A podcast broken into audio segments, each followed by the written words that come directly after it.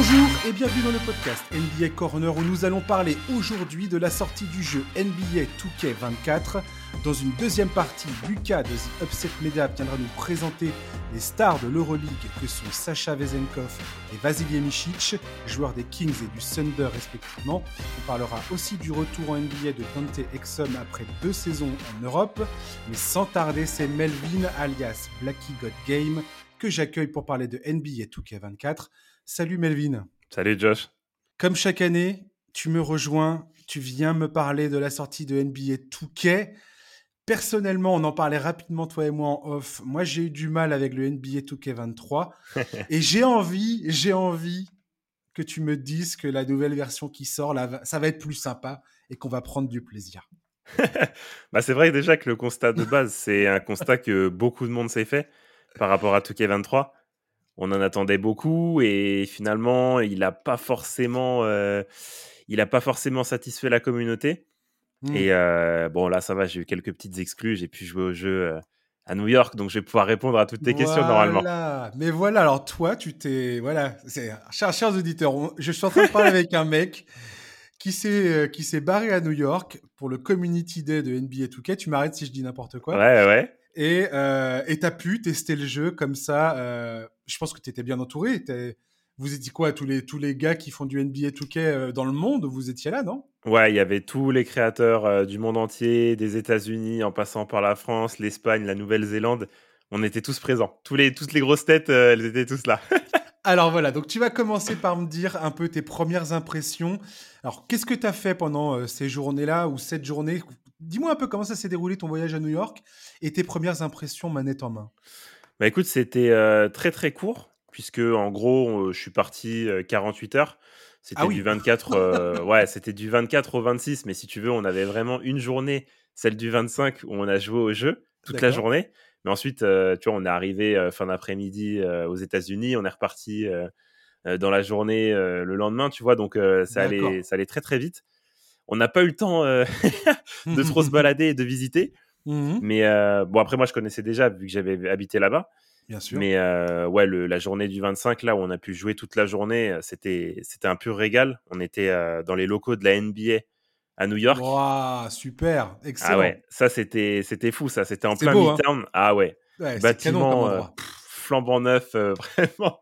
C'était c'était fou. On était dans les locaux où Adam Silver se, se, rend tous les jours pour aller travailler, quoi. Et puis c'est comme un musée en plus le truc. T'as plein d'objets de, de, historiques de la NBA, euh, des, des, photos, des, t'as, ouais. gavé de trucs de dingue là-dedans. Ouais, c'est ça. Ouais, t'as des photos, euh, des différents commissionneurs de légendes NBA. t'as des mmh, ballons mmh. dédicacés. Tu sais même pas par qui c'est dédicacé tellement il y a de dédicaces sur tous les ballons. Ouais. Euh, franchement, c'était un bel événement. On a senti qu'ils avaient mis les, les petits plats dans les grands pour cet événement-là. C'est marrant quand tu te retrouves avec ta caméra, parce que tu as fait des contenus là-bas. Tu es en train, d'ailleurs, sur ta chaîne YouTube actuellement, de mettre en ligne tous les contenus que tu as tournés sur place. Tu as dû taffer comme un malade, euh, ça se voit. Euh, alors justement, quand tu es, es là-bas, vous êtes tous avec votre caméra en train de vous filmer. vous C'est comment? Vous avez des espaces de travail euh, qui sont bien foutus ou pas? C'est bien pensé comme truc? Alors, en gros, on avait trois gaming rooms. Donc, il y avait à peu près, je sais pas, peut-être 20, 25 postes, peut-être 30 par gaming room. Et mmh donc, on s'est répartis comme on voulait, tu vois. Donc, si on voulait rester avec les copains, on restait avec les copains. On pouvait aller plus ou moins où on voulait. L'important, c'est qu'on ait un, poste de libre pour pouvoir enregistrer un maximum de gameplay, tu vois. Mmh, et sinon, oui, c'était tout le monde avec sa caméra, caméra, micro canon, tout le monde se balade, tout le monde parle à son objectif. Et euh, ouais, c'était marrant. C'était marrant parce qu'en plus de ça, il y avait, il y avait toutes les têtes, euh, toutes les têtes américaines, tu vois. Vas-y, dis-moi euh, quelques noms. Que je, bah, toi, je sais que t'aimes bien Jonos, tu vois. Il était là. Ouais, grave. il était là. Il y avait Duke Dennis qui était à la station de jeu à côté de moi. Il était juste à ma gauche, en train d'enregistrer du gameplay. Shakedown, tu l'as vu? Shakedown, Shakedown, on s'est même croisé à la salle de muscu de l'hôtel. à 7 h du matin, il était là avec moi. On était en train de s'entraîner avant que, avant qu'on se rende dans les locaux de la NBA pour jouer. Ah, les gars. Ils étaient, euh, ils étaient plus ou moins tous là. D'accord. C'est la classe. Et Taisino, il devient quoi? Ça, fait très longtemps que je me suis pas penché sur son cas, tiens. Alors, je sais pas du tout. Euh, je sais que lui, c'est un petit peu éloigné de la scène Touquet. Euh, il y avait Chico, son, son pote là, son pote néo-zélandais, lui, il était là. Mais ouais, pas de, pas de traces de, de Taisino. Mais ouais, beaucoup, beaucoup de monde. Il y a Chris Zitti aussi que, avec qui il jouait pas mal. Mais je sais pas si tu l'as vu. Lui, je sais pas. Honnêtement, il y avait beaucoup de monde. donc il y a des têtes que j'ai connues. Il y a beaucoup de têtes aussi que je connaissais pas. Mmh donc je me suis dit, il y a, y a, quand même un sacré vivier de créateurs de contenu Touquet autour de la planète. Tu m'étonnes. Alors, premières impressions manette en main. Qu'est-ce que tu as pensé quand tu as commencé à jouer au jeu? Alors, moi, j'ai commencé. Alors, je me suis posé déjà dans la création de joueurs. J'ai un peu regardé les templates NBA, tout ça qu'il y avait. Je me suis un peu familiarisé avec tout ça. Après, en termes de gameplay pur, j'ai commencé avec un match de quick play. Un, mmh match de, un match rapide avec les Spurs parce que je voulais tester Wemby c'était, euh, enfin, c'est un petit peu la, mascotte, ouais, pour euh, pour ce Touquet 24. Même Touquet, ils ont beaucoup communiqué là-dessus, donc je me suis dit bon, quand même, euh, on, va, tester le truc. moi, j'ai bien aimé, manette en main, j'ai bien aimé. Le jeu était plutôt fluide avec la, nouvelle technologie ProPlay qu'ils ont mis en place là, qui est censé en fait reproduire au plus fidèle les mouvements des joueurs NBA dans la vraie vie sur le jeu. Ouais, c'est tout l'objectif de, de, la bande-annonce qu'ils ont lancée là où on voit des images superposées entre des, des vrais highlights de Kevin Durant ou de Stephen Curry, et tu vois le, le, parallèle immédiat, euh, une espèce de translation directe entre euh, leur jeu en, en, vrai et leur jeu dans le jeu sur NBA 2K, et c'est vrai que c'est bluffant. Ouais. franchement, c'était assez bluffant sur le trailer. Et manette en main, les sensations, elles sont bonnes. Tu sais, as moins l'impression d'avoir ce petit côté un peu euh, robotique. Les mouvements, ils s'enchaînent plus facilement. Et les mouvements, c'est les dribbles, euh, les passes, les tirs, c'est vraiment tout le, tout le gameplay en lui-même. Euh, donc euh, franchement, des bonnes sensations au départ. Après, voilà, on va pas se mentir. une fois que le jeu sera pris en main, une fois que j'aurai sorti le tuto dribble, on pourra, on pourra faire des choses qu'on connaît sur Touquet, des petites combinaisons, tout ça, des petits trucs sympas. Dis-moi que l'IA, elle est pas complètement, euh, pas complètement stupide comme dans NBA 2K23. Quand je jouais à NBA 2K23 dans le mode ma carrière, je n'en pouvais plus de la stupidité sans limite, sans frontières des joueurs avec qui je jouais et, de, l'ordi, enfin de, ton adversaire. Ça, c'est dur. Je pense que c'est très dur de corriger ça, mais. Ouais, je pense aussi que c'est très dur. Moi, tu vois, sur 2K23, j'avais beaucoup de mal avec euh, l'adresse des bots. Euh, que ce soit dans mon équipe ou dans l'équipe adverse. C'est-à-dire que tu as un Stephen Curry, tu le laisses seul, il peut finir à 3 euh, sur 20 à 3 points, tu vois. Ouais, faire vraiment des vieux matchs comme ça en Hall of Fame en plus. Je m'arrachais les cheveux sur les lancers francs. Mon, équipe, on tournait à, à 50% ou 40% en lancers francs. Ah ouais, des, des, scores de départemental là. Et t'es là, tu, et tu sais, j'avais, moi, j'ai commencé, ma première carrière, c'était avec les, les Nuggets. Et Jokic, je crois qu'il ratait mais 80% euh, de ses lancers francs, quoi. Ah ouais, insupportable. J'en pouvais plus. J'étais là, mais attendez, mais c'est pas possible. à la limite, ça te met un petit peu de challenge, c'est parce que les Nuggets, c'est une grosse équipe. Non, non, non, non. Euh, pas crédible. Pas crédible, ça me ah, casse, vrai que ça casse le dire. Tu sais, en plus, au début, ton joueur, il est pas monté, il est pas monté comme il faut. Donc, euh, tu as vraiment besoin d'être carry par tes, par tes coéquipiers, quoi. Ouais, c'est vrai, c'est vrai. Bah, moi, j'ai trouvé que c'était plutôt pas mal. J'ai pas joué dans des grosses difficultés. Je crois que le max que j'ai fait, c'est pro. L'idée, c'était vraiment, tu vois, de me familiariser avec le jeu. et, euh, l'IA était assez à droite, euh, à ma grande surprise. Vraiment, des shoots wide open, tout ça, euh, il rentrait les shoots. C'était assez fort. Et en défense, ça marque un petit peu plus de près. Donc, ça, c'est pas mal aussi. Après, il faudra voir, bah, tu vois, en ligne, par exemple, en rec, quand il manque un joueur, quand quelqu'un se barre et tout. Mais là, sur le papier, j'ai trouvé que c'était, j'étais agréablement surpris. Alors, on a le retour de. Enfin, on a le retour. On a cette année, contrairement à, un quartier. Enfin, j'ai l'impression que la ville. Tu vas me dire si je dis une bêtise. J'ai l'impression que la ville, elle est moins grande. On a deux affiliations cette année, c'est Rise et mmh Elite, et on n'a plus quatre, euh, quatre groupes. Euh, je sais plus, c'était les Vipers, les Knights, euh, les, Wildcats et, les Wildcats. donc voilà. Genre, j'ai vu également que dans ces deux affiliations, tu as des trucs particuliers. Par exemple, Elite, je crois que c'est tu auras des boosts en défense et au shooting, Rise en playmaking et, en, et à la finition. Exact. Tu as compris un peu comment ça marchait tout ça? Parce que j'ai l'impression que c'est pas clair du tout cette histoire. Euh, Jonos, il a fait justement une vidéo pour dire que on n'a aucune connaissance des, des boosts euh, concrets en fait. C'est ça, c'est ça. Ça va apporter. Pour l'instant, on est encore un petit peu dans le flou. Moi, j'ai essayé de contacter euh, des personnes que je connais qui bossent chez 2K USA pour avoir justement des infos là-dessus. Mmh pour l'instant, on m'a pas répondu, mais euh, c'est vrai qu'on se demande, euh, ok, on a un boost, mais c'est quoi ce boost? Est-ce que c'est un plus, un pourcentage de bonus dans nos stats? Est-ce que c'est peut-être plus 3 dans toutes les stats concernées? Pour le moment, on n'a on a aucune info là-dessus. Ce qui, peut, ce qui peut tout changer, parce que ce qu'il expliquait justement dans sa vidéo, c'est que si tu as un plus 3 par exemple dans tes attributs, ça peut potentiellement débloquer des animations. Et donc, dans, la construction de ton joueur, tu, tu, le, tu, vas, le, tu vas potentiellement y penser différemment euh, si jamais c'était ça en fait. Ouais, alors par contre, ce qu'on sait, il y a des choses qu'on sait pas, mais ce qu'on sait, c'est que le boost d'attributs ou le boost quelconque qu'on aura sur les stats, donc par exemple un boost en défense, ça ne nous permettra pas de débloquer certaines animations ou de débloquer certains badges. Voilà, donc c'est au moment de la création où il faut se pencher sur le truc et se dire, ok, je vais me mettre 85 dans cette stat parce que je vais avoir des animations. Parce que derrière, on ne pourra pas les avoir autrement.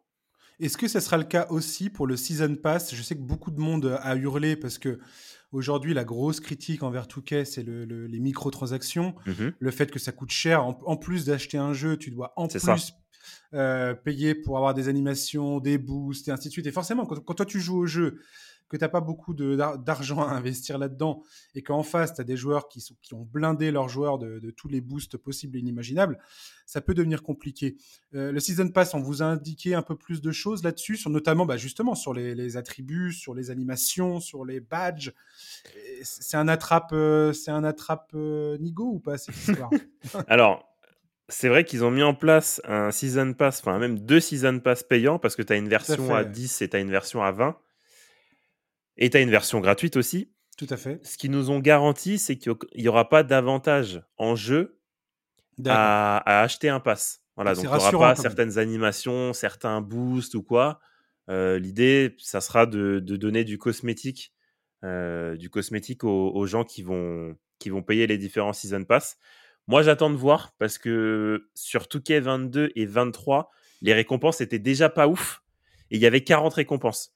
Et là, ils nous ont sorti une, un éventail de récompenses. Euh, je crois qu'il y en a 80 ou même plus. Enfin, c'est. J'attends de voir si vraiment ça va valoir le coup, même pour du cosmétique, euh, d'investir 10 ou 20 balles de plus chaque saison, parce que c'est pas juste en one shot, c'est chaque saison pour avoir des récompenses, quoi. Ah, moi, je me suis tapé des barres de rire quand je voyais les gens faire la course pour avoir le costume de Père Noël à la fin. J'étais en train de me dire, mais les gars, franchement, waouh! Sans déconner, quoi. C'est à cause de ces gens-là qu'on doit payer des season pass maintenant. Exactement. Euh, la ville est moins grande ou pas? Ça, je sais pas, mais je me dis que vu qu'il y a que deux affiliations, il n'y a aucune raison pour que la ville soit euh, aussi grande ou en tout cas plus grande. J'espère que ce sera plus vivant en tout cas. Moi, j'ai fait ma première saison euh, sur la Next Gen, la nouvelle génération de consoles, l'an dernier sur NBA 2K23. Et là, je sais qu'il y a le cross, cross Gen, donc cette année, c'est ça crossplay le, crossplay, pardon, n'importe quoi. Le crossplay où, donc les gens de PS5 et de Xbox Series vont pouvoir jouer ensemble dans le même euh, environnement, c'est ça? C'est exactement ça. Donc ça, ça va être cool parce que ça va rajouter des gens. Après, la commune Xbox, c'est pas non plus. Euh, je sais pas combien ça représente hein. de joueurs. Attention. mais c'est un petit village, la commune Xbox. tu, te calmes, tu te calmes. Xbox, c'est la province et, oh PlayStation, c'est pareil, quoi. On respecte les gens qui viennent de province. On ah, est tranquille dans nos petits villages et tout ça, ça va quoi. Il faut respecter, il faut respecter le terroir. Voilà, tu vois, il y, a un clocher, tout le monde va bien quoi. Euh, est-ce qu'il faut avoir bac plus 15 pour euh, utiliser l'outil de création du joueur ou pas? Parce que les premières vidéos que j'ai vues, alors j'ai vu, d'ailleurs je me suis marré parce que j'ai vu qu'il y avait déjà un, patch apparemment. Euh, c'est ce que certains youtubeurs américains ont, ont, commencé à lancer. Bref, ils sont en train de montrer que cette année, il va vraiment falloir faire des choix Ouais. Alors, j'ai l'impression que je dis la même chose chaque année. Ouais, c'est la même rengaine tous les ans un petit peu. Voilà, et donc, tu vois, je, suis un peu fatigué d'avoir l'impression de, de, me faire bananer un peu tous les ans. quoi. Qu'est-ce qu'il en est sur cet outil? Est-ce que c'est c'est sympa, c'est complet Parce que franchement, quand tu regardes comment distribuer les points, heureusement que vous êtes là pour faire des vidéos, les gars. Parce que sinon, moi, je, je, je c'est n'importe quoi, en fait. Écoute, déjà par rapport au patch dont tu parlais, en fait, euh, les développeurs, ils nous ont dit, on le savait pas au moment où on a joué au jeu à New York, on l'a appris par la suite. Ils nous ont dit par la suite que la version à laquelle on a joué, c'est pas la version définitive. D'accord. Donc, il y a quelques petits twists, tu vois, dans la création de joueurs, c'est pas exactement les le même nombre de points d'attributs pour débloquer tel badge, etc., etc., tu vois. Donc ça, on le savait pas. Donc ça, là-dessus, c'est vrai que ça a changé. Et euh, par rapport à la création de joueurs, honnêtement, elle est complexe parce qu'ils ont rajouté beaucoup de choses par rapport aux badges, surtout. D'accord. Déjà, il y a des badges. Avant, on avait le truc classique, c'était un attribut et tu avais un badge. C'est ça, exactement. Et en fait, là, ils ont rajouté deux, voire trois attributs. Donc, faut que tu, faut que tu, d'accord, faut que tu aies trois notes minimum dans trois attributs différents pour débloquer tel badge à tel niveau, tu vois, bronze, or, euh, Hall of Fame, etc. En fait, il faut que tu aies des seuils de différentes compétences, euh, style euh, interception, bloc et rebond défensif, pour avoir un badge, un certain badge défensif. Voilà, par exemple. Si tu n'as pas un certain niveau, style à 85, tu l'as pas, à 87, tu l'as, quoi. Ouais, voilà. le, badge, voilà, comme tu dis, bronze, argent, or ou Hall of Fame. Quoi. Ouais, c'est exactement ça. Et ça, ça va notamment fonctionner avec les caractéristiques physiques, tout ce qui est vitesse, accélération. Ça, c'est des stats qui vont pas mal jouer. La force aussi. Euh, je crois que l'endurance, en tout cas toutes les stats, euh, toutes les stats euh, physiques, elles vont jouer pour débloquer, pour débloquer différents badges. Donc ça, gros point complexe. En plus de ça, ils ont mis des systèmes un petit peu d'atouts comme il y a sur Call of Duty que tu peux mettre sur certains badges. Parce que. Ah oui. Ouais, parce qu'en fait, Bon, tout ça, je l'ai détaillé dans une vidéo, donc je vais beaucoup mieux l'expliquer que là. Ouais, bac plus 15. Quand je disais bac plus 15, je déconnais pas, les gars. Ça devient une science, le machin, quoi. De plus en plus. De plus en plus au fil des ans. fou. En gros, euh, déjà, c'était comme ça sur Touquet 20.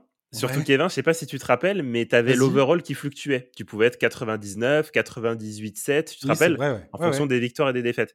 En fait, ça, ils l'ont remis cette année, mais ah pour oui, les le rep, c'est ça? Ils l'ont. Non, non, ah non. Non, rien Le système fluctuant pour, les, badges. Ah oui, voilà.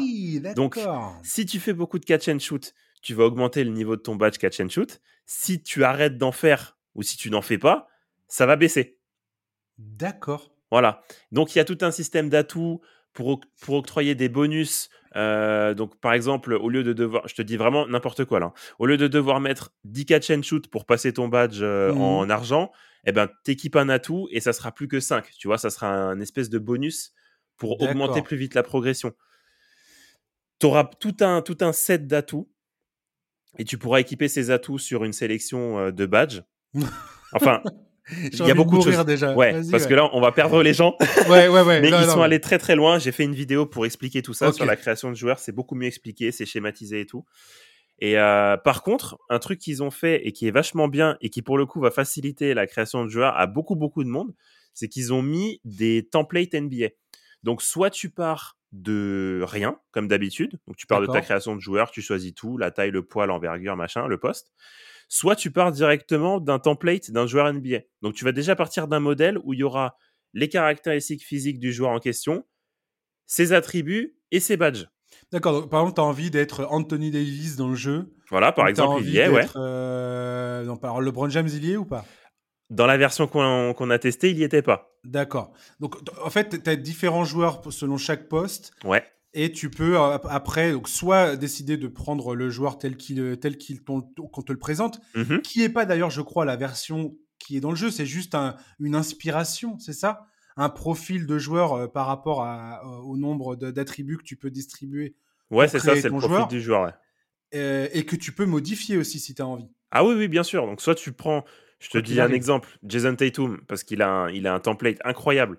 Bah, Jason Tatum, tu peux dire, OK, là, c'est très bien, ça me convient, je, je pars là-dessus direct. Et dans ce cas-là, tu auras toutes les animations de Jason Tatum équipées sur ton joueur gratuitement. Donc ça, c'est le petit, le petit bonus en plus. Soit tu te dis, bon, allez, je vais modifier quelque chose. Donc, ça peut être sa taille, son poids, ou ça peut être euh, un attribut. Mmh. il a 3 à 3 points, je vais baisser. Il n'a pas assez en défense, je vais augmenter. Et ça, c'est hyper bien. Vraiment, moi, je suis. c'est bien ça. Ouais, ouais, je me suis vraiment penché là-dessus. Et il y en a qui sont vraiment bien. C'est une main tendue vers les gens qui n'ont pas le temps de, de, manger. Euh, de manger toutes les vidéos sur les constructions des jeux et comprendre toutes les subtilités qui, qui peuvent être euh, tu peux, tu peux vite te noyer là-dedans, quoi. Heureusement, on a des mecs comme toi qui font le boulot. Exactement. euh, autre truc qui, est, euh, qui a l'air marrant dans le jeu, c'est le, les Mamba Moments euh, de Kobe Bryant. Alors, je sais que tu as fait une vidéo là-dessus. Et bon, tu as l'air de dire que c'est cool, mais en même temps que ça peut vite devenir un peu, euh, bah, un peu rasoir, quoi. Bah, moi, je me suis dit, j'ai vu les Mamba Moments, je me suis dit, ok, ça, c'est des Jordan Challenge version Kobe. Voilà, donc en fait, tu as quoi, sept moments, c'est ça, que, de la carrière de Kobe que tu dois, que tu dois refaire, on va dire, avec des. Tu dois marquer tant de points, avoir tant de mmh rebonds, faire tant de trucs. J'ai remarqué qu'il n'y a pas le match à 81 points d'ailleurs. C'est vrai. C'est assez vrai qu'il n'y est pas. parce que personne n'aurait réussi, peut-être. ah, peut-être, ouais. c'est assez drôle de se dire ça. Bref, mais ouais, donc tu l'as senti comment ce mode de jeu? Alors, quand tu lances le mode de jeu, c'est très cool parce que au début de chaque moment, tu as un petit magnéto avec des vraies images de Kobe, tu vois, des images d'époque. Donc tu vois, il monte au dunk, euh, le one-two punch avec Shaq, des vraies images. Ça, ça mmh régale, tu vois.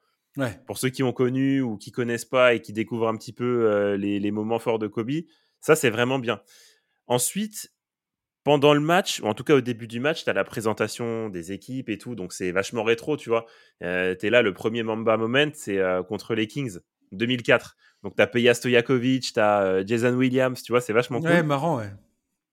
Et ensuite, une fois que le match il démarre, euh, moi je trouve que ça ressemble un peu trop à un match de carrière, tu vois. Donc euh, tu dois mettre 48 points. Bon bah c'est parti, tu prends Kobe, tu montes le ballon et si tu t'y connais un petit peu dans le jeu, tu vas faire des step back, du pick and roll, tout ça, tu vas réussir assez facilement à créer ton shoot, tu vois. D'accord.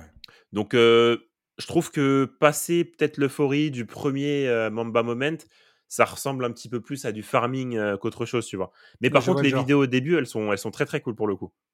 Ouais, ça, peut aussi être un mode qui est utilisé pour euh, commencer à prendre le jeu en main, par ah, complètement. Ah, complètement, ouais. En plus, les animations de Kobe, elles sont hyper bien. Moi, je me suis régalé. et euh, je me suis même dit, ok, là, le drip dans le dos de Kobe, son step back, tout ça, c'est pas mal. Peut-être que je vais reprendre tout ça pour mon joueur et, et, faire du parc avec, avec ça, tu vois. Ça t'a donné des idées. Ah, complètement. Cool.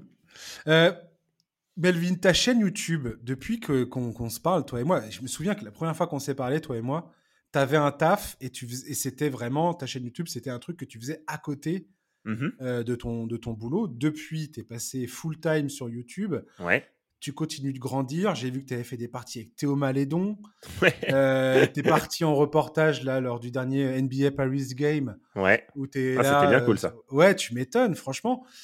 Euh, raconte-moi un petit peu cette, cette, continuation dans la progression et tout ça. Comment tu. C'est cool ça, se passe bien? Écoute, ouais, ça se passe bien. Hein. Ça se passe bien. Beaucoup de travail, forcément, parce qu'il faut, faut de la régularité. Moi, je m'impose, euh, tu vois, je m'impose mes deux vidéos par semaine minimum. Là, c'est la sortie du jeu, donc on va augmenter la cadence, tu vois. Mais euh, sinon, ouais, deux, deux, vidéos par semaine, les streams c'est pas forcément évident de tout concilier, tu vois, parce que bah, j'ai ma vie à côté aussi, donc euh, le but c'est pas de, de, faire du touquet toute la journée. Mais voilà, tu vois, j'ai des objectifs euh, que je suis pas trop trop loin, euh, ou en tout cas pas des objectifs finaux, tu vois, mais des, des milestones, on va dire. Par exemple, les 100 000 abonnés, tout ça, c'est des trucs qui, me, qui drive, tu vois. tout proche là, je suis à même pas 3000 abonnés ou à 3500, un truc comme ça, donc je suis vraiment tout proche et ça, c'est des trucs qui me, qui me drive pour pour atteindre ses objectifs. Ouais, c'est, fou, franchement. À chaque fois que je regarde ta, ta, progression sur, euh, sur YouTube, tout ce que tu fais, même sur les réseaux et tout ça, tes interventions, c'est, c'est chapeau, chapeau, chapeau. C'est vraiment, c'est vraiment au top. Et j'ai vu euh, très récemment que euh, tu t'es mis vraiment dans. Je savais que c'était déjà une de tes passions, mais que désormais tu fais. Non seulement tu, tu es passionné par le fitness, par le, par les, euh, pour les entraînements, tout ça. Le bodybuilding. voilà, le bodybuilding, mais que désormais tu es également coach sportif. Ouais, ouais, c'est ça. En fait, je me suis posé. Qu'est-ce qui s'est passé euh, là-dessus euh, Comment t'en es arrivé de, à, à, entamer une nouvelle, enfin, à, ajouter ça, cette corde à ton arc? Bah en fait, moi, je fais de la musculation depuis plus de six ans. D'accord. Et pour faire un petit, une petite parenthèse sur, euh, sur mon histoire perso, moi je suis assez grand, tu vois, je suis 1m86. Et euh, j'ai eu une grosse poussée de croissance quand j'étais euh, quand j'étais au lycée. Et je me suis retrouvé à 55 kg pour 1m86. Donc j'étais très maigre. Ouais, j'étais très très maigre. Et, et à un moment donné, donc, je me suis dit, bon, c'est peut-être le moment là de, de changer, tu vois, parce que voilà, tu as des problèmes de confiance en toi, tu te mets en t-shirt, tu te dis punaise, c'est quoi ces bras que, que je me coltine, tu vois? Tu, te mmh. compares à tes potes, tu te dis punaise, mais moi je comprends pas, j'ai le même âge que lui, mais j'ai le corps d'un enfant, tu vois? Et j'étais pas, j'étais pas au top de ma forme. Et je me suis dit, bon, allez, là, on va s'inscrire dans une salle de sport. J'y connaissais rien du tout. Donc je me suis dit, on va se poser, on va regarder des vidéos, on va lire des livres et, et on va s'éduquer, tu vois. Et de là, j'ai fait ma transformation physique tout mmh seul, de A à mmh Z. La nutrition, tout ça, je connaissais rien. Mais quand je te dis rien, c'est rien de rien. Pour moi, quelqu'un qui faisait de la muscu, c'est quelqu'un qui faisait de la gonflette, tu vois. Donc c'est pour te dire à quel point le niveau zéro de connaissance. Et, écoute, ça a fonctionné. Ça a fonctionné. Aujourd'hui, tu vois, je suis à un peu plus de 78 kilos. Et, euh, et au-delà même du physique, hein, l'effet que ça a eu sur mon mental, tu vois, sur ma façon de me voir et ma façon d'être avec les autres, ça m'a fait un bien fou. Ton hygiène de vie aussi, je suppose. Ouais, mon hygiène de vie qui a complètement changé. Et je me suis dit, ce que j'ai fait là sur moi, il faut que je le fasse avec les autres. Mmh. Tu vois, donc quelqu'un qui est pas bien parce qu'il a un problème de poids, ça peut être dans les deux sens, hein, soit comme moi, soit des problèmes d'obésité, ou même des athlètes qui se sont blessés, qui veulent se réathlétiser, tout ça. Ça, c'est des choses qui m'intéressent. Et je me suis dit, bon, je l'ai fait sur moi, maintenant on va le faire sur les autres, donc euh, on va basculer dans, le coaching sportif. ouais, c'est marrant, j'ai vu ça et je voulais t'en parler parce que je trouve ça assez... Et on voit bien dans ta démarche, c'est ça que j'aime beaucoup dans ta façon d'en parler, même là, maintenant, comme, comme, comme t'en parles tout de suite, là c'est euh, voilà, tu sais très bien que tu arrives avec des a priori, tout ça, mais tu es allé te renseigner, tu es allé euh, lire, emmagasiner des informations, emmagasiner du savoir que tu as utilisé d'abord pour toi et qu'aujourd'hui tu souhaites partager avec, euh, avec d'autres gens qui souhaiteraient faire quelque chose mais qui savent pas par où commencer et je trouve ça je trouve ça hyper positif. Ouais, c'est je te remercie, c'est hyper c'est hyper complexe et c'est peut-être aussi complexe que créer un build sur NBA 2K. Plus même, parce que c'est concret. Euh, et, là, pour le coup, tu touches à, de l'humain. Euh. alors, je sais pas si tu as déjà des, gens dont tu t'occupes et tout ça, mais, euh, mais voilà, ça se passe comment? Bah écoute, ça se passe bien. Ça se passe bien. Le but, c'est c'est de motiver les gens, c'est de les aiguiller pour pas qu'ils fassent les erreurs que moi j'ai pu faire au début parce que bon, c'est bien beau, tu vois, d'avoir pris du muscle et tout, mais j'ai fait des erreurs. Enfin, je me suis pas blessé heureusement, tout à mais j'ai quand même fait des, des, erreurs et bon, tu peux te blesser, tu peux avoir des problèmes posturaux. Voilà, tu peux quand même. on parle quand même du corps humain, donc c'est assez sérieux. Donc accompagner des gens, c'est à la fois les motiver et puis les, sécuriser dans leur pratique, quoi, pour qu'ils atteignent leurs objectifs. C'est vraiment classe. En tout cas, comme d'habitude, j'invite mes auditeurs à t'aider à atteindre ces 100 000, ces 100 abonnés là. Ouais. Essayez de faire un effort si vous le pouvez. et puis, et puis on va, comme chaque année, je vais te suivre avec beaucoup d'attention je vais regarder ton, ta façon de construire ton joueur, tu peux en être sûr.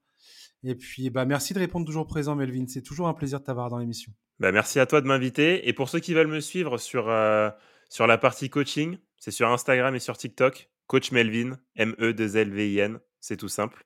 Venez, vous allez apprendre plein de choses. Grave.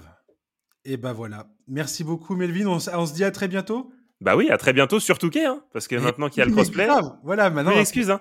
Voilà, peut-être qu'on fera une vidéo. Tiens, je joue avec euh, le, mec, le, mec du podcast NBA Corner. C'est une chèvre, mais pas dans le bon sens. à bientôt, Melvin. À bientôt. Merci pour l'invitation.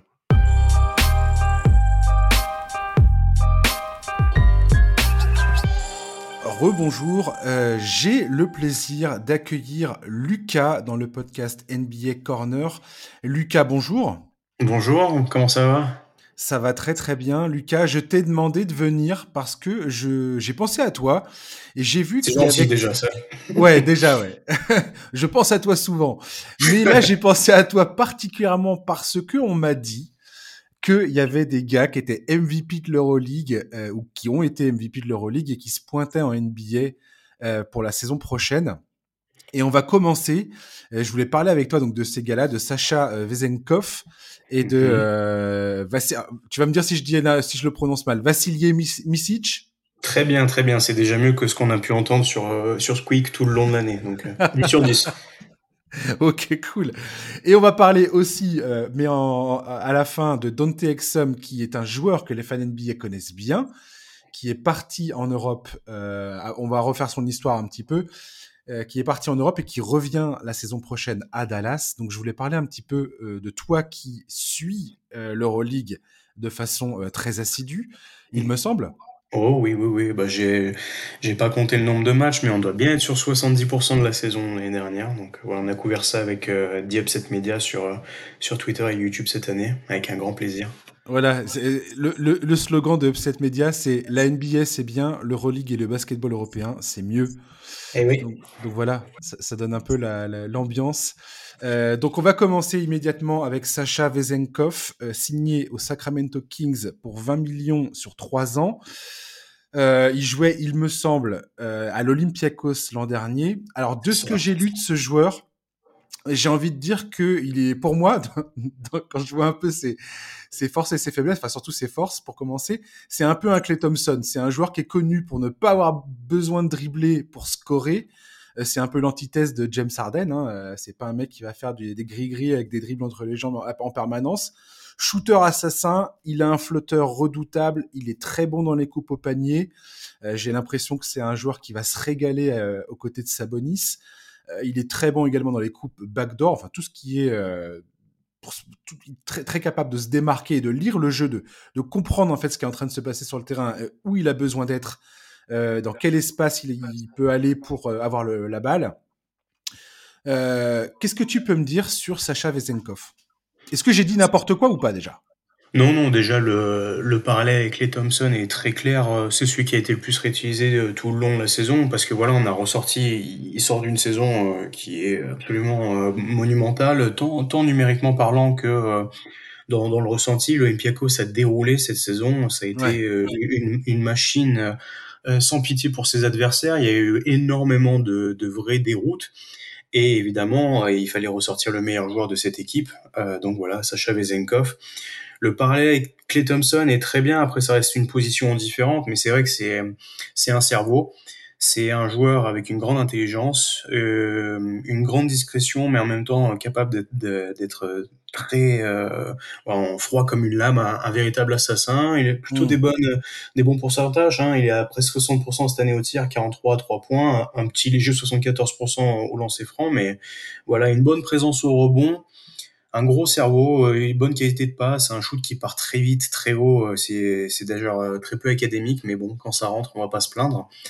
Et euh, oui, vraiment, c'est il, a réalisé une saison euh, de très très haut vol avec des statistiques avancées qui étaient euh, tout bonnement incroyables. Je crois que tout le monde a ressenti les 275 points, 21 dribbles ou quelque chose dans le genre. Voilà. Donc surtout surtout les tout le plan statistique numérique, comme on sait que les les, les gens NBA sont fans de, de chiffres, là, ils ont été plus que gavés. Ouais, j'ai l'impression que la force de, de Vezenkov, c'est principalement son jeu en attaque.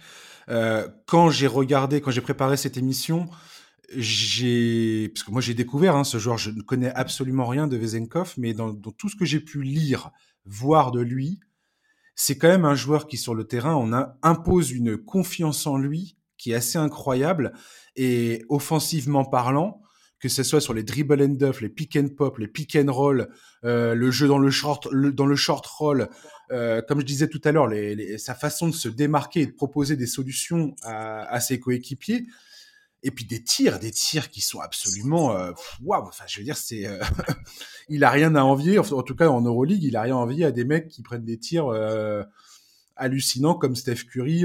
enfin, moi, ça m'a fait tout de suite penser à ça. Je me dis, mais le gars, il a, il a, il a un mental de fou pour prendre ces, ces tirs-là, quoi. Euh, comment tu, décrirais ce jeu en Euroleague et comment tu penses que ça va se, se transposer en NBA euh, à mon humble avis, il est arrivé dans la meilleure équipe possible. On, on sait que les Kings étaient sur ses codes depuis très longtemps. Et bon, c'est pas pour rien. Ils ont, à mon avis, très bien cerné le rôle qu'il peut avoir euh, au sein de la franchise. Et euh, c'est quand même un joueur très intéressant, mais qui sublime son équipe, mais est aussi sublimé par son équipe. Hmm. Donc euh, il fallait vraiment prêter attention en fait à, à la franchise dans laquelle il, a, il allait arriver. Mais avec le jeu pratiqué par euh, Mike Brown cette année, moi je, je vois vraiment euh, il y, y, a de quoi s'enchanter en avance. Je parlais même, on, va y venir avec Missy plus tard, mais on a on a un potentiel six man of the year là, avec un gros temps de jeu. Euh, on a quand même Sabonis qui a une très bonne qualité de passe. Il y a énormément de mouvements, ça joue vite et ça va être le gars qui va se faire oublier, qui va se balader ligne de fond, qui va mettre des petits lay-ups, qui arrivera à se faire à générer la passe parce qu'il a une très bonne vision de jeu. Euh, c'est, il a un côté un peu humainement parlant, déjà très bien. On n'en entend que du bien. C'est vraiment un très bon coéquipier, très bon coéquipier. Et puis voilà, le Pirée a quand même eu un, un, groupe qui se développe bien depuis des années. Ils essaient de garder le, le noyau euh, sur toutes les, euh, sur la, la, longue distance. Donc euh, ça, c'est une bonne chose aussi. Et je pense que ça va, ça va matcher d'entrée à Sacramento. Il y a quand même une, une vibe très européenne depuis quelques années. Euh, Tout à fait. On peut remonter même à plus de plus de 25 ans. Donc c'est c'est une bonne chose. Et je pense vraiment, euh, j'en avais discuté, on avait fait d'ailleurs un podcast avec euh, nos chers amis de Kings France. Euh, j'avais dit potentiellement, si on si on se projette un petit peu, ça peut être un, un, un remplaçant de luxe, joker de luxe qui peut tourner.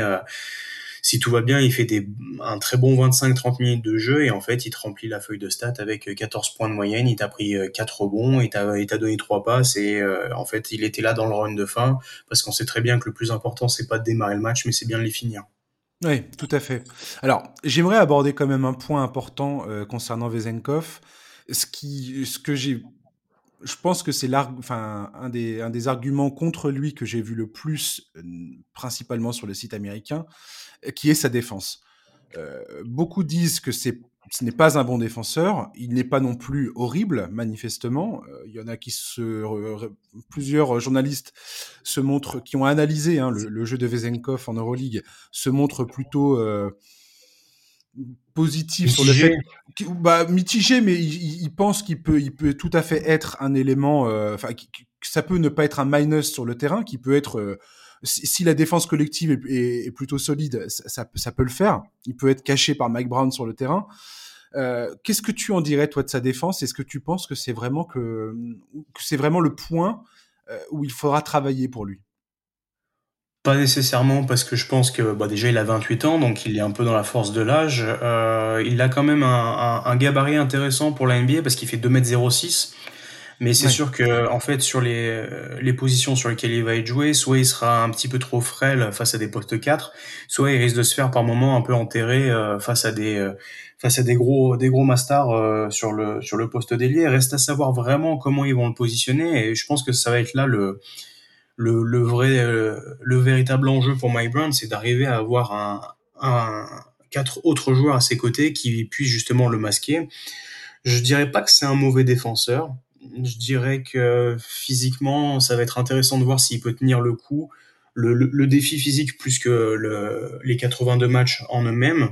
Hmm. Et euh, c'est quand même des gens intelligents. Moi, c'est un peu la même question qu'on m'avait posée avec Doncic, c'est-à-dire que les mecs sont pas des défenseurs, mais ils ont le cerveau pour arriver toujours à chipper un ballon, à se positionner correctement. C'est un petit roublard aussi, donc il peut très bien arriver à prendre des, euh, des euh, offensive charge à la Kylori, tu vois, dans l'idée. Donc, euh, faut voir vraiment. En fait, euh, le plus important, c'est vraiment qu'il soit euh, bien impliqué dans le groupe, que les mecs comprennent très bien ce qu'il peut en faire. C'est vraiment, je pense que c'est un des joueurs où il faut comprendre ce qu'il peut faire. Il faut pas essayer de faire quelque chose d'autre avec lui. Donc ça, ça va être très important. Il y avait un gros doute, j'ai vu, euh, sur son association avec Sabonis, euh, l'argument étant de dire, euh, justement, on parlait tout à l'heure de, de, potentiellement cacher Vezenkov en défense, le plus possible tout du moins, et l'argument était de dire, bah, justement, voilà deux joueurs qui ne sont pas rapides sur les déplacements latéraux, et qui, le fait, enfin, la potentialité que cette association soit impossible pour Mike Brown, euh, du moins dans les matchs coup près, dans les matchs à, enjeu. On pense aux playoffs, bien évidemment, puisque les Kings ont tout à fait l'intention et la capacité de retourner en playoffs la saison prochaine, clairement. Euh, je pense même qu'ils vont être plus forts que la saison passée. Euh, je, le crois, je le crois, je le crois vraiment. Qu'est-ce que tu penses de ça, toi? Est-ce que tu penses que faire jouer Vezenkov et Sabonis ensemble, c'est un no-go immédiat? Enfin, c'est pas possible Ou tu penses qu'il y que ça, y a moyen que ça passe? C'est risqué, mais ça reste quand même deux joueurs qui sont pas défenseurs de base. Sabonis fait du très bon travail, mais il n'est pas un pivot de base. Hmm. Et euh, ça, je, pense que ça peut être compliqué. On l'a vu d'ailleurs, puisque Sacramento essaie de s'ajuster en signant Javal McGee à côté. Donc, il faut quand même avoir euh, des mecs euh, col bleu dans, dans le métier, présence au rebond et, et défensif, justement pour essayer de balancer un petit peu ça. Euh, l'association est intéressante dans certaines euh, situations, j'imagine, parce que voilà, avec tout le jeu de passe, on peut arriver à, avoir quelque chose de très léché, en fait, de retrouver cette patte un peu où le ballon circulait énormément à l'époque Golden State. Ça, j'y crois énormément. Mm. Moi, ce qui va plutôt euh, m'intéresser sur sur Vezenkov, et c'est un aspect dont on a souvent parlé bah, chez The Upset Media, mm. mais c'est plus sur le mental. C'est-à-dire que cette année, euh, l'Olympiakos c'est une vraie belle Rolls-Royce qui tournait très bien, qui roulait très bien et qui pouvait compter sur beaucoup de joueurs. On avait des, des profils à la Shekel Makisic euh, en mode pétard ambulant euh, qui pouvaient en mettre 15 chaque soir. Et on avait le patron, euh, les, les vraies couilles de l'équipe, que c'était Kostas Lukas. Hmm. Et il y a eu beaucoup de matchs où en fait on attendait Sacha Vezenkov, on attendait le MVP en puissance face à des grosses écuries, Barcelone, Fenerbahce, j'en passe, et il s'est souvent manqué. Il s'est souvent manqué, et comme j'avais pu le dire justement sur le podcast de, de Kings France, il se rattrape très bien derrière. Mais euh, qu'est-ce que ça va être en NBA quand euh, le lundi tu affrontes les Lakers, le mercredi tu as euh, Phoenix et je sais pas le vendredi tu as les Clippers et puis la semaine d'après il faut se rendre à l'est et tu vas taper mmh. les Bucks, les Celtics. C'est là qu'il va être intéressant de voir à quel point il peut vraiment se contrôler, à quel point on va vraiment lui donner un rôle aussi pour pouvoir s'exprimer. C'est très intéressant son cas-là parce que voilà, on, on, était un peu euh, mitigé sur l'idée de son départ parce qu'évidemment on perd un on perd un MVP en puissance, un joueur incroyablement beau à avoir joué dans un basket européen. Et évidemment, on sait que quand ils partent, s'ils doivent revenir après, si l'expérience ne s'est pas bien passée, c'est des années de perdu et il faut se réadapter, etc. Mmh. Moi, je pense que le mental, là, ça va être très, très... Euh, ça peut être un vrai point, un vrai point noir parce qu'on sait à quel point la NBA réagit vite et à quel point euh, bah, tu peux vite te faire lyncher. Et s'il se passe deux ou trois matchs dans le genre, il y a vraiment eu des matchs où on se dit mais où est-il? Les, les, les playoffs, le premier tour des playoffs face au Fenerbahce. Euh, donc ça, ça c'est une série qui se joue au meilleur des cinq matchs et il y en mhm. a eu deux, voire trois. On se dit où est-il? Quand est-ce qu'il arrive. Alors certes, il sait, choisir ses moments, il laisse le jeu venir à lui, etc. Mais il y a des moments où, on avait, où le Piré avait vraiment besoin de lui et il n'était pas là. Et il a fallu compter sur d'autres joueurs. Donc l'avantage, c'est de se dire qu'il sera pas la ni la troisième, quatrième, peut-être quatrième option offensive dans, dans le système des Kings. Donc ça peut le replacer à une, à une position qui lui, qui lui sera plus préférable. Mais attention, c'est peut-être le gros point noir plus que sa défense à mon avis il faudra voir un petit peu le, comment euh, l'allocation de minutes euh, de Mike Brown. Combien de minutes va, il va lui donner? Quel genre de marge de manœuvre il va lui laisser? Euh, on, a échangé, toi et moi, par, par message pour préparer cette émission. Et tu m'avais parlé d'un joueur dont tu voulais parler, c'est Simone Fontecchio, le, uh-huh. joueur le joueur italien qui a fait sa première saison au Jazz. et j'ai retrouvé une interview de lui qui parle de sa saison rookie donc euh, à Utah. Et c'est très intéressant en fait concernant Sacha Vezenkov moi enfin, tout à l'heure tu parlais de mental. Finalement j'ai l'impression que ces joueurs qui sont des, des stars de l'Euroleague ou du star du, du, du basket européen c'est souvent le truc dont j'ai le plus peur en fait, c'est que quand tu vois Vezenkov, euh, quand, je vois le, les, les, les, highlights que j'ai pu voir, les, les, extraits de match que j'ai, l'exposition médiatique, bah, en fait, quand je le vois en Euroleague, je sens que c'est, tu, tu sens qu'il sait que c'est un joueur euh, majeur de l'Euroleague et qu'il il, il déborde de, de, confiance en lui. En NBA, avec euh, beaucoup moins de minutes à jouer, donc il, il, va jouer quoi 20 minutes déjà, ça serait, ça serait, ça serait beaucoup 20 minutes par match. Oui. Euh, avec moins de tickets, euh, moins de tickets shoot, et si ça rentre pas, comment il va réagir? Moi, en fait, c'est le cet, cet aspect mental et confiance en soi qui, je trouve, euh, me questionne le plus les concernant. Et, et Fontecchio parle de ça justement dans, dans cette interview avec la Gazzetta dello, Sporto, dello Sport. C'est que euh, il explique que c'est très compliqué en fait de, de s'y faire en fait à ça, de pas être euh, tout d'un coup d'être relégué à un, un, au stade du role player quoi. Mmh oui, c'est vrai. Euh, après, on avait vu beaucoup de, de renégociations. On sait que Mike Brown, les, Kings s'étaient déplacés pour le voir à plusieurs reprises. Euh, il avait il avait re-signé au Pirée l'année d'avant avec une euh, no NBA trade clause. Mm-hmm. du coup, on, on, imagine bien que c'était aussi pour pour que le, le club grec se fasse une petite enveloppe sympathique. Mais c'est sûr que je, je ne pense pas qu'il aurait pris la décision de venir en NBA Mmh. S'il n'avait pas l'assurance d'un d'un d'un peu de responsabilité, d'un rôle, de temps de jeu de minutes, ça serait, ça aurait été une hérésie, sachant qu'il a, euh, il n'a pas gagné l'Euroleague cette année. Ça fait plusieurs fois que le Piré manque le coche. Moi, je m'étais dit, s'il perd cette année, je pense qu'il peut rester une année de plus et, et essayer de gagner l'Euroleague visiblement, les GM ont trouvé les bons mots. Donc, euh, je pense qu'il y a une certaine assurance sur le contrat verbal de tu feras, tu joueras tant, tu vas être, on va compter sur toi. Ça fait un bon moment qu'on te veut, donc euh, c'est bah du moins je l'espère. Et en termes de temps de jeu, c'est quelque chose qui sera plus positif que négatif à mon avis parce que c'est un, un, mec qui a un rendement sur une très courte période de, de jeu. Quand il, quand il joue en Euroleague cette année, c'est 29 euh, minutes de temps de jeu. S'il tourne à 25 minutes en NBA, mais que ce sont de vrais 25 minutes et pas du garbage time quand il y a plus 35 sur euh, sur le box score, euh, tu vas tu vas t'y retrouver, je pense. C'est un peu ce que je te disais au début de euh, plutôt bon, tu seras pas starter, mais tu finiras les matchs quand ils seront chauds. Ça, ça peut être important. Et euh, ça va être aussi un, je pense que physiquement, ça risque d'être un petit peu compliqué. On sait que les, les meilleures équipes euh, d'Europe, d'Euroleague euh, jouent énormément de matchs et le calendrier est aussi très serré.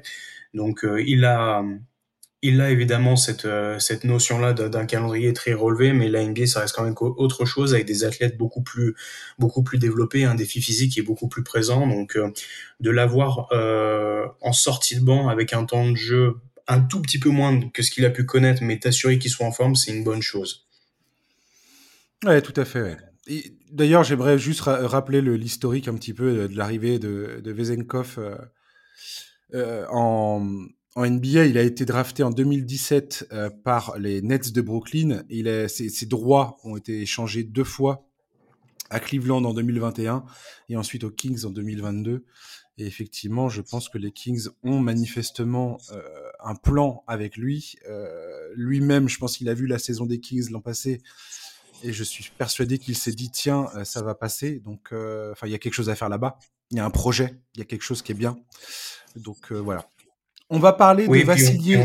oui, bah, juste pour finir, et on sait, oui, sait que les joueurs communiquaient énormément avec lui. Sabonis a, a fait une véritable propagande pour pour qu'il vienne. Et on sait, voilà, comme on l'a dit, il y, a, une vibe très forte des Balkans à Sacramento depuis des années. Donc, euh, hmm. pour pour pour nuancer un peu, euh, moi, c'était plus le l'avis général. J'aurais préféré qu'il reste en Euroleague, mais je suis très très intrigué de ce que ça peut donner à Sacramento et je trouve qu'il est tombé à un très bon endroit. Euh, si ça avait été une autre franchise, il aurait fallu que ce soit, bah voilà, dans l'idée Utah, San Antonio, mm. Denver, mais euh, je, il fallait pas l'imaginer dans l'équipe NBA type. Sinon là, ça aurait été euh, foncer les têtes dans le mur. Mais franchement, j'ai très très hâte. Euh, ça m'a hypé de préparer cette émission sur lui, moi qui connaissais pas du tout ce gars-là. Ah.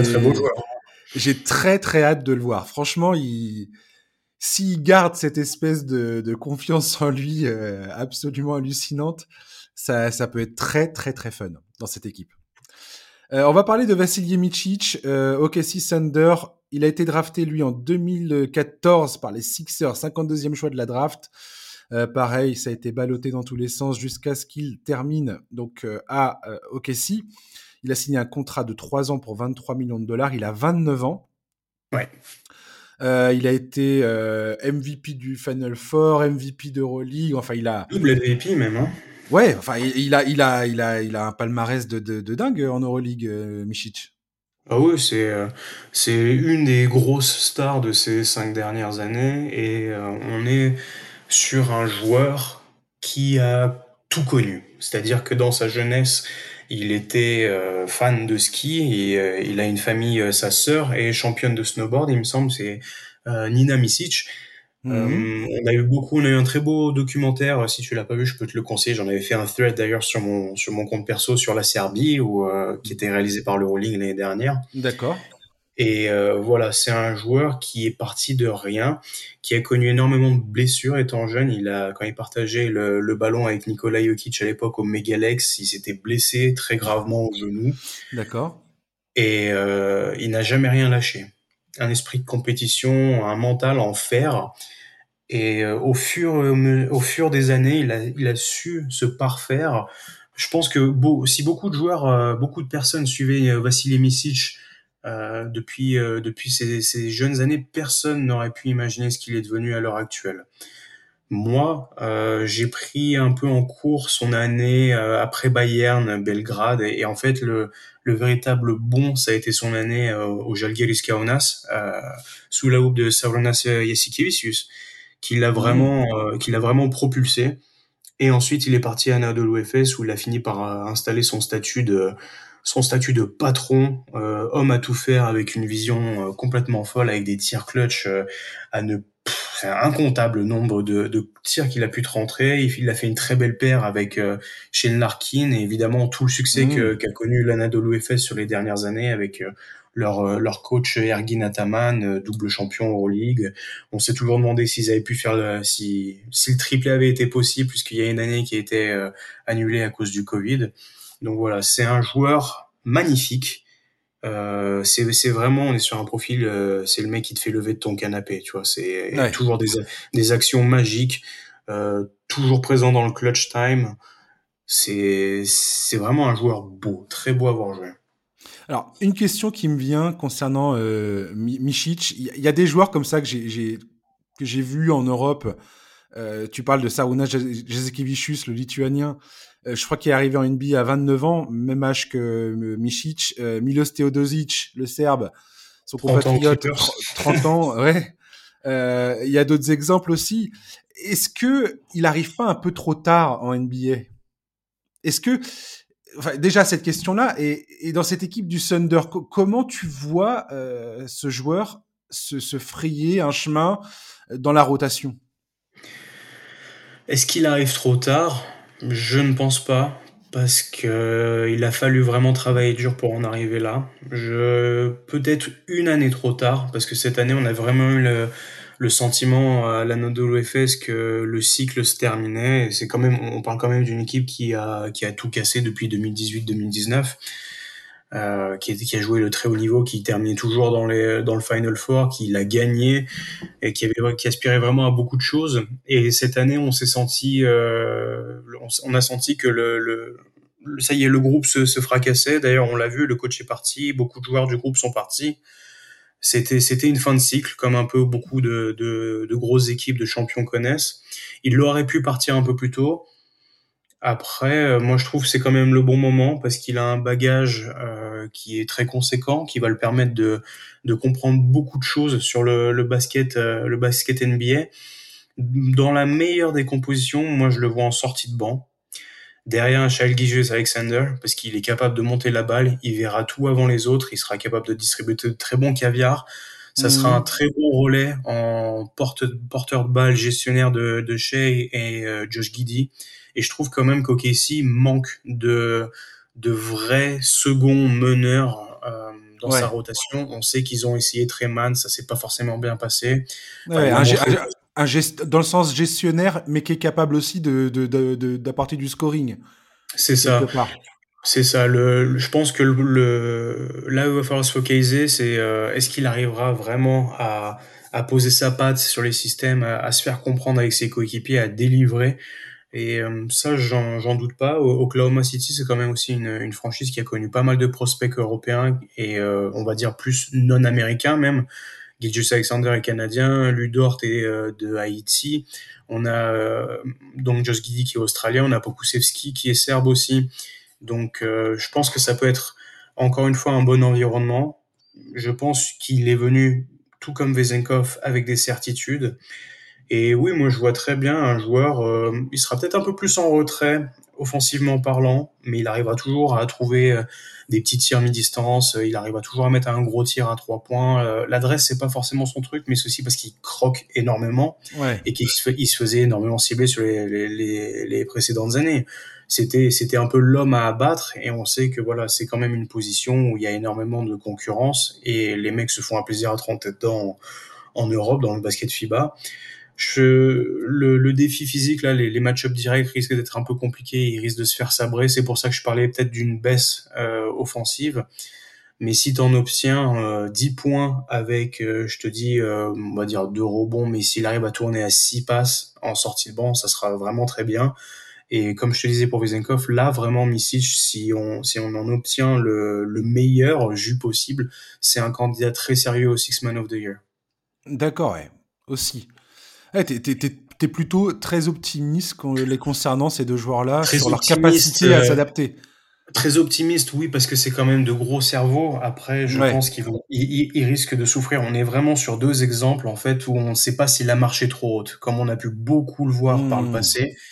Et euh, c'est un peu ce qui nous fait peur parce qu'on se dit on perd, on perd nos, nos, nos prospects, nos talents en Euroleague mais tout est logique. Tu vois, dans la même idée, il y avait le, le meneur canadien Kevin Pangos aussi qui, qui, faisait le malheur en Euroleague, parti euh, en NBA au Cleveland Cavaliers l'année dernière et qui n'a absolument rien fait, qui s'est pas trouvé de place, qui du coup euh, a eu du mal à, à, se retrouver à nouveau. Il est reparti en, en, Europe à Milan et ça a été compliqué pour lui. Donc euh, en fait, moi, si tu me demandes de te vendre les, les deux joueurs qu'on vient de qu'on vient de discuter, ils sont incroyablement intelligents et ils sont bourrés de talent. Donc c'est impossible de se dire quand NBA dans une dans une ligue où le terrain est plus grand, où ça défend moins et c'est quand même beaucoup plus facile de scorer qu'ils ne puissent pas s'épanouir. Mais ça dépend de beaucoup de facteurs physiques, mentaux et ça dépendra aussi de la confiance qu'on va leur donner. Mais euh, tu, tu, me connais très optimiste. Moi, j'essaie toujours de voir le, le meilleur, la meilleure version possible. Et moi, je l'ai vendu à beaucoup de gens comme euh, quand même un, un, un potentiel gros candidat à un Six Man of the Year. Ouais, ça dépend effectivement des rôles qui leur seront attribués euh, et la façon dont ils vont les s'en saisir et, et, et prendre ces, ces, opportunités qui vont leur être données, ça c'est sûr et certain. J'ai l'impression que pareil, hein, que ce soit Vezenkov ou Misic, ils ont tous les deux des rôles à jouer dans leurs équipes, ils sont attendus par leurs équipes respectives. Euh, qui se sont engagés sur plusieurs saisons. Donc euh, il y, a, un projet qui est en place aussi. C'est ça qui est rassurant, j'ai l'impression. Ouais, c'est de se dire qu'il y a, peut-être eu un peu de patience de, leur part et euh, ce, besoin peut-être de mettre des mots concrets sur les responsabilités qu'on leur donnera. Et euh, bah pour le coup, euh, pour le coup de Vassim Misic, c'est euh, donc son agent qui est Misko Raznatovic, qui est le, le, le parrain des des, des, des, prospects européens, qui c'est lui qui a dégoté Nikola Jokic et il, il détient une, une, ah énorme partie des, des, des joueurs européens en NBA, Bogdan Bogdanovic, voilà, il a, il a énormément de monde sur la liste. Et il s'est associé depuis longtemps avec euh, Wasserman, l'agence de scouting américaine, donc euh, ça sort pas de nulle part et si on en a entendu pendant deux, trois étés, c'est que ils ont bien dû travailler le dossier, du moins j'espère. Et euh, on verra maintenant. Il n'y a, a, plus qu'à attendre euh, octobre pour voir ce que ça donne. Tu, tu, viens de me donner une idée de, de podcast à faire euh, un, un, autre jour avec toi. Mais c'est vrai qu'on on, on parle souvent des joueurs qui viennent de d'Euroleague, qui viennent en NBA, puis le jour où ils repartent quelque part, on n'en parle plus vraiment. Euh, ce que voilà, c'est pas. Ah, il y en a un paquet. Mais mais il y, en a un paquet. Et, ce qui est marrant, c'est que quand toi tu es fan d'Euroleague, tu, tu vois euh, les joueurs revenir qui ne sont plus forcément ce qu'ils étaient quand ils sont partis. Et je trouve qu'il y, a potentiellement des histoires assez marrantes et intéressantes à raconter euh, là-dessus. Tiens. Il y, a, énormément de parallèles. On s'était permis dans une autre euh, dans une autre sphère de faire un podcast. Euh, ces joueurs qui sont actuellement, on va dire NBA, G League, euh, Chine et qui devraient plutôt revenir en Europe parce qu'il y a quand même trois compétitions européennes. Ouais il y a un niveau, euh, il, y a un, il y a un bon, il y a un bon, euh, une bonne qualité de vie. Tu peux être très bien payé maintenant en Euroleague. C'est pour ça qu'on voit énormément de parallèles. Tout à fait. Et puis euh, ça commence à se faire médiatiser. On, on, peut remercier un peu Victor Wembanyama pour pour ce coup-là, mais par exemple c'est la première année où ESPN s'est acheté les droits TV pour pour diffuser le Final Four, pour que les gens puissent voir Sacha Vezenkov. Ah ouais, complètement fou. C'est vrai qu'il y a il y a des, micro-révolutions comme ça dont on ne parle pas forcément euh, d'un point de vue médiatique. Et tu as raison de le souligner. Bah, à partir d'un moment, à partir du moment où tu as euh, quasiment euh, les, les, meilleurs joueurs chaque année qui ne sont plus des Américains, il faut se poser la question aussi. complètement, complètement. Tu, tu prêches un convaincu. Ah, tu, bah très, tu, le sais très bien. euh, J'aimerais, euh, pour finir euh, notre, notre parenthèse, toi et moi, parler de Dante Exum, euh, qui est de retour en NBA. Et donc, euh, on va, je vais refaire un petit peu son, son historique. Il a été sélectionné par le Jazz d'Utah, cinquième choix de la draft en 2014. Il avait 19 ans sa carrière NBA a été déraillée en raison des blessures. Vraie déception, étant donné les attentes qu'il y avait autour de ce joueur. Hein. Il était très, très attendu. Je me souviens de quelques comparaisons avec Kobe Bryant d'un point de vue physique, hein, pas d'un point de vue de talent. Mais, je ne répondrai pas. Non, non, mais tu fais bien. Voilà, il a eu pas mal de passages en G-League parce qu'il était toujours de retour de blessure quelque part. C'était un peu triste. C'est devenu triste assez rapidement. Il a été envoyé à Cleveland en décembre 2019 dans l'échange qui a fait venir Jordan Clarkson à Utah. Janvier 2021, il est envoyé aux Rockets. L'équipe le coupe en octobre de la même année. Décembre 2021, il rejoint l'effectif de Barcelone. Juillet 2022, il a signé avec le club mythique du Partizan Belgrade. Euh, et le voilà de retour donc en NBA. Il a signé à Dallas. J'aimerais d'abord que tu m'expliques un petit peu euh, Dante Exum dans le championnat européen, euh, que ce soit à Barcelone ou à Belgrade. Qu'est-ce que tu peux m'en dire de ce que tu as vu, de son évolution? Parce qu'il a pas mal évolué. le, joueur qu'il était à Barcelone n'est pas du tout le même qu'il a, comment il a terminé à Belgrade. Qu'est-ce que tu peux me dire de lui de son, et de son, comment il s'est acclimaté un petit peu à, l'Euroleague? Bah déjà, tu l'as, tu l'as très bien introduit, je trouve, parce que c'est vraiment un joueur qui a connu euh, deux salles, deux ambiances. C'est-à-dire, c'est-à-dire que il a connu euh, une, une il a mis un pied dans l'Euroleague en milieu de saison à Barcelone, le, une des institutions sportives qui essaye de gagner l'Euroleague depuis des années, qui est euh, qui est parfois un peu la risée de, de certains fans d'Euroleague parce que c'est le club qui dépense des milliards et qui ne gagne jamais. Et il s'est retrouvé avec un des coachs les plus rigides de la planète Terre, alors qui, qui, qui, est capable de faire de très belles choses, mais qui, euh, qui, qui comprend très bien ses joueurs, mais qui en même temps ne laisse aucune liberté. Euh, Kevicius, on parle quand même d'un des, d'un des coachs qui, qui est capable de saper le plus de joueurs, et dès qu'ils partent, ils se remettent à revivre. Je vais pas me faire, je vais pas commencer à faire liste parce qu'elle est interminable, mais du coup, il s'est retrouvé en fait dans une équipe qui déjà tournait pas trop mal, et on lui a dit, eh bah toi, tu sais quoi, tu vas tout faire c'est-à-dire qu'il a joué poste 1, poste 2, poste 3, poste 4. Incroyable. Et évidemment, physiquement, c'est ce qui était très intéressant chez Dante Zoom depuis, depuis le début, c'est qu'il c'est, c'est un vrai physique et il a, il a cette pluralité sur un, sur un, sur un parquet qui lui, qui lui permet de, de se demander qu'est-ce qu'on en fait. Et il a, il a eu un roman euh, relativement bon. je l'ai trouvé, euh, j'ai trouvé qu'il s'est très rapidement adapté au, au jeu de Barcelone. Et alors ensuite, tu enchaînes avec euh, euh, si Greg Popovich avait joué, enfin avait coaché en Euroleague. Donc tu passes d'un coach relativement bon mais rigide et tu passes à un coach, le meilleur coach de l'histoire de l'Euroleague, Jelko ouais. Et, euh, et, là, ça a tout de suite marché. Le, le, partisan, le partisan revenait en Euroleague et ça a été une très belle saison pour eux. Euh, ils ont accroché les playoffs. Ils ont vraiment réalisé une très très belle saison. Euh, avec la fanbase évidemment incroyable, les gros barils, euh, les des records d'attendance, des records d'attendance dans les salles. C'est une religion, c'est une religion là-bas. Oh, c'est au-dessus, c'est Maradona avec les jardins. Hein. C'est ça, ouais. c'est ça. Je vois pas mieux. C'est complètement fou, quoi l'ambiance dans les stades. C'est ça qui m'a toujours fait marrer avec Nikola Jokic, et quand, tu sais, quand lui. I play in Serbia, brother. Qui, lui, voilà, qui lui pose la question, ouais, ça va, t'es pas trop secoué par les, par les fans et tout. Mais mec, mais j'ai connu dix fois pire, quoi. Pour moi, c'est la récréation, ton truc, là. Bref, pardon, excuse-moi. Non, non, bah attends, on, entre passionnés, on, on, se fait kiffer. Et, euh, et il faut savoir que le Partizan cette année avait quand même plusieurs joueurs américains. Euh, on avait vraiment un, on, aurait pu diviser l'effectif en deux entre américains, anciens joueurs NBA, euh, mm. étrangers plus serbes, puisqu'il y a quand même un, très gros collectif pour faire la BA League et, compagnie. Donc ils partageaient la, gonfle. Il y avait des joueurs euh, très référencés comme James Nunali, euh, il y avait mm. Mathias Le Sort à ses côtés, il y avait Zach Ledet. Euh, il y avait Smile Agic, du coup, qui était passé au Golden oh, State Warriors. Ah ouais, il, est pas, il, il, a terminé là-bas, d'accord. Ouais, ouais, et il a fait une très belle saison, d'ailleurs. J'adorais ce joueur, je, pensais qu'il allait vraiment réussir, pardon. Et ben, il a, il a fait de très bons playoffs et il, a, il arrive à comprendre, encore une fois, sous Jelko Bradovic, et du coup, il, il a fait une très belle saison au post 4-5. Euh, il offre énormément de choses, mais on parlera de lui une prochaine fois. Et Exum, du coup, est, presque devenu un meneur sous Bradovic. Et c'est euh, c'est le, stéréotype du mec qui, chaque soir, euh, tu le vois pas trop. Et puis, il en a mis, il a mis 12 points, il t'a pris 5 rebonds, il t'a fait 5 passes. Ouais, d'accord. Il est partout. Il est absolument partout, euh, comme d'habitude, même même s'il est pété de partout, il continue à courir, il continue à être un, petit électron libre, euh, il cavale de partout et euh, avec de, bons pourcentages. C'est aussi quelque chose.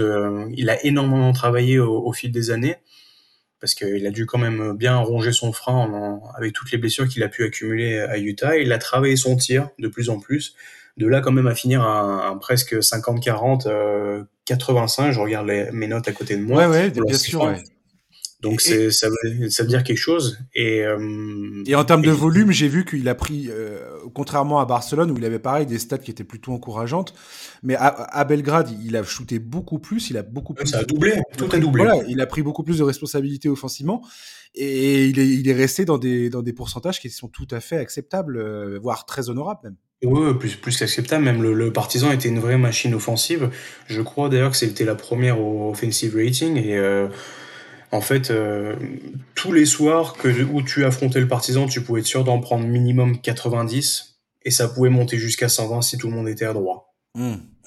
Donc, tu avais vraiment une véritable machine offensive et dans un basket relativement libre qui circule énormément, euh, un, un cerbère à plusieurs têtes vraiment et, euh, et c'est très intéressant de le voir prendre beaucoup de plaisir de communier avec les fans à chaque victoire. De, c'était vraiment important de le voir s'ouvrir. Et personnellement, euh, un petit peu déçu de le voir retourner en, NBA, même si c'est euh, compréhensible. Quand il, était, quand il était en NBA, ce qu'il a toujours été pour le coup, c'était un excellent défenseur. C'est quelqu'un qui, dans ses déplacements, il était incroyable. J'ai deux questions pour toi. Euh, quel sera son rôle, à ton avis, à Dallas? Sachant qu'il va jouer donc avec Kyrie Irving et Luka Doncic, donc il va être beaucoup moins le créateur qu'il a l'air d'être devenu en Europe, euh, et donc il va retourner sur des sur un rôle de spot-up, de, voilà, de joueur qui va prendre un peu la, balle, euh, mais, grosso modo, il l'aura pas souvent quand même dans les mains. Est-ce que euh, tu as peur Est-ce est que tu n'as pas peur du fait qu'il se reblesse parce qu'il va retrouver un rythme de un, volume de match euh, qui, qui ou c'est peut-être pas c'est peut-être pas pour lui en fait. Physiquement, c'est compliqué. C'est ma principale crainte. On va pas se mentir, et je pense que c'est la crainte de beaucoup de personnes de se dire tu as assez expérimenté les, les moments difficiles, les, les cadences élevées, pourquoi te réinfliger ça? Tu t'es, bien payé, tu, tu apprécies ta vie. Il a fait des podcasts avec euh, Lucas qui, qui tient le podcast de l'Euroleague où il a dit que vraiment il adorait sa vie. Sa femme l'avait rejoint, elle lui a, elle a annoncé qu'elle était enceinte. Donc euh, voilà, il y avait vraiment tout, tout était aligné pour que tout se passe bien.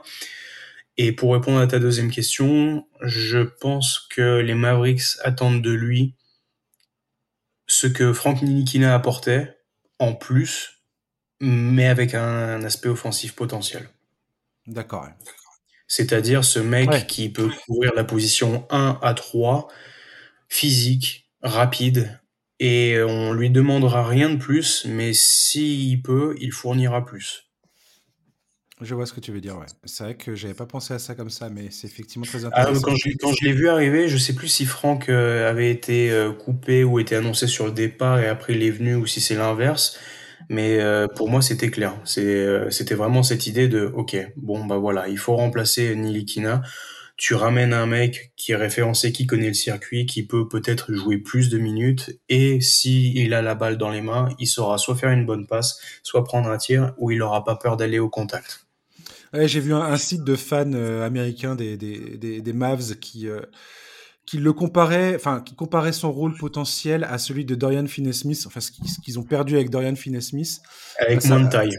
Avec moins de taille, effectivement, et avec le, le, le, point d'interrogation sur sa capacité euh, en catch and shoot euh, de marquer les trois points que quand il est ouvert, quoi. Est-ce qu'il va être. Ça sera, plus, ouais, ça sera plus un gros D qu'un 3D, à mon avis. Ouais, ouais. C'est, toi, franchement, ce, ce, parcours, parce que je me demande ce que Dante Exum vient chercher dans ce retour en NBA. Je trouve ça assez fascinant. Euh, je suis très agréablement surpris par le fait qu'il retente sa, sa, chance. J'ai un peu peur, je t'avoue, ouais, qu'il se pète encore physiquement, quoi. Mais, euh, mais je trouve que l'histoire est belle. L'histoire, euh, l'histoire m'intéresse énormément et je vais vraiment regarder ça. Bah, on a quand même l'exemple de on va dire, inverse des tendances actuelles, c'est-à-dire beaucoup partent pour l'Euroleague, mais lui est parti pour revenir. Je pense que la principale motivation, c'est peut-être un petit peu le projet sportif, mais aussi une certaine assurance d'argent aussi, puisque il, sait qu'il a été beaucoup blessé, il a 28 ans, c'est le moment d'engranger un petit peu de un petit peu de sous de côté. Je pense aussi que ça a peut-être joué dans la balance, même si la différence financière n'a pas été euh, nécessairement énorme avec ce qu'il a pu gagner aux partisans. Ouais. Ouais, à voir. Un dernier et tu mot. Vois dans l'idée, et tu vois, dans l'idée, le partisan euh, s'est très bien réadapté puisqu'ils ont signé PJ Dozier qui était passé euh, ouais, à, Denver. Denver et, les Kings. Et tu vois, dans, dans le profil, c'est, on va pas dire la même chose, mais c'est quand même un, joueur de grande taille avec de longs segments et capable de faire un peu tout.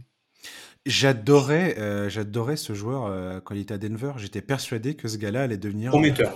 ouais. ouais, allait devenir quelqu'un. Et, et, comme quoi, tu vois, tu vois que l'Euroleague, euh, c'est justement bah, peut être ce, ce, spot où des, des joueurs trouvent un, un, deuxième élan, un, une, un deuxième, un second souffle et, et potentiellement pour, euh, pour mieux revenir après. quoi. C'est ce que je lui souhaite en tout cas avec Sam, clairement. Ouais. Un dernier mot sur euh, les, sur les, les, les joueurs d'Euroleague qui, qui font la transition NBA euh, bah écoute, cette année on n'en a pas eu beaucoup. on a pu en discuter du coup ensemble. Moi je trouve que Simone Fontecchio ferait mieux de revenir parce qu'il est clairement pas dans les plans de, du Utah Jazz.